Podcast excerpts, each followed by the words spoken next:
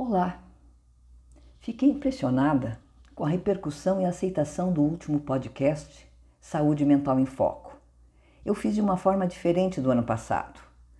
Em janeiro, abordei nas quatro semanas a relação médico-paciente e o outro olhar da pessoa com transtorno mental frente ao seu médico e aos demais.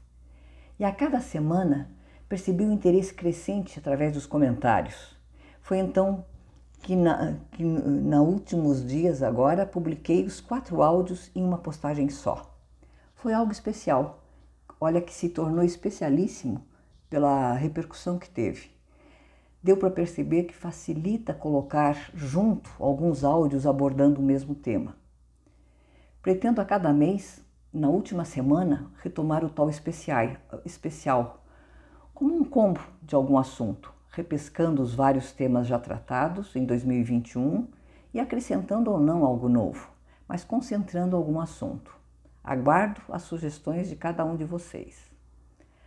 A abordagem feita em janeiro me emocionou muito e, pelos comentários e contatos, parece que esse sentimento foi para além de mim, para além das minhas emoções. Ainda em janeiro, nesta última segunda, tive a oportunidade de participar da live da Vera Gomes, que tem um canal no YouTube também sobre saúde mental. O tema foi autoestima. Como melhorar a autoestima das pessoas com doença mental. Participamos eu e mais três convidados com a coordenação da Vera. O tema foi abordado na forma da troca de experiências e ideias entre nós. Eu recomendo que assistam.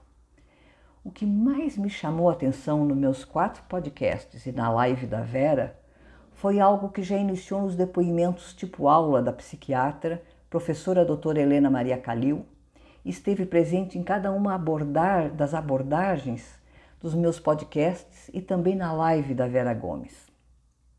A ideia, o sentimento de humanidade. Essa palavra hoje, de imediato, pode nos levar à artista Fernanda Montenegro, com aquele seu olhar doce dizendo: humanidade. Humanidade vem do latim humanitas, se refere a um todo da espécie humana, o conjunto formado por nós, seres humanos, que faz referência à natureza humana, ao gênero humano. Humanidade pode referir-se a atos humanos de compaixão e solidariedade, atos em que nós somos capazes de ajudar o próximo. Para alguns, Humanidade é o que nos caracteriza, é o que nos fortalece, é o que somos. Também representa o respeito ao próximo, onde aprendemos a aceitar e respeitar a opinião das outras pessoas. Uma pessoa se caracteriza como alguém humanizado, não possui em si sentimentos de superioridade quanto a outra pessoa. Essa pessoa é tida como humanitária quando realiza obras em prol de outras pessoas. E eu inicio fevereiro com esse olhar solidário, buscando acolher as inquietudes de todos nós.